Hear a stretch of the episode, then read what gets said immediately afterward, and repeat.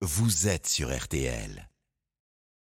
E égale M6 au carré avec Mac Lesguy sur RTL. Et Mac nous explique les choses le dimanche matin sur RTL. Il nous rend la science accessible et c'est pas une mince affaire. Bonjour Mac. Bonjour Stéphane. Vous voulez revenir sur cette nouvelle assez étonnante J'ai vu passer ça aussi. On aurait fait pencher la Terre à force de pomper de l'eau.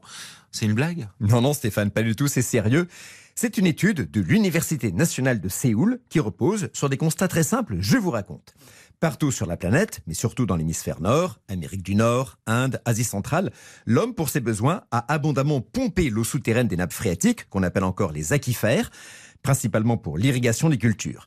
Sur la période 93-2010, celle de l'étude, on sait qu'on a ainsi pompé, selon les statistiques de chaque pays, 2150 milliards de tonnes d'eau. Ce qui est considérable, qu'est devenue cette eau?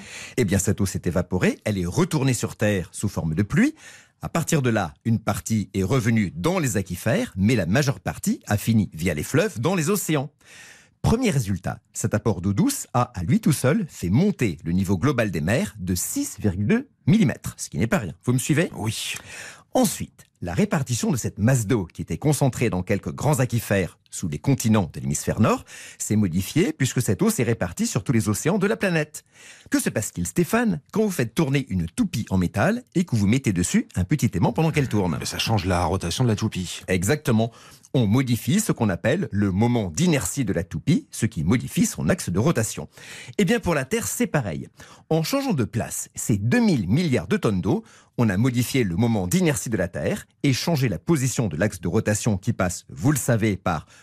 le pôle sud et le pôle nord, et le calcul n'est pas incroyablement compliqué, le résultat est un déplacement du pôle nord vers le Groenland de 4,6 cm par an, soit 74 cm pour la période étudiée 93-2010. Et Mac, il n'y a pas d'autres facteurs qui peuvent expliquer cette dérive du pôle Nord? Ah si, bien sûr.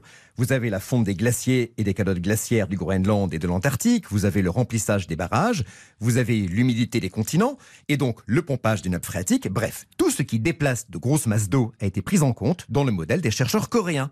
Et ce modèle coïncide parfaitement avec les observations astronomiques qui montraient bien une dérive régulière du pôle Nord, dérive qui est enfin expliquée très précisément par la combinaison de ces facteurs. Donc cette recherche n'a rien à canular. Et c'est passionnant. Est-ce que c'est grave que l'homme ait ainsi dévié l'axe de la rotation de la Terre? En soi, non, c'est infinitésimal.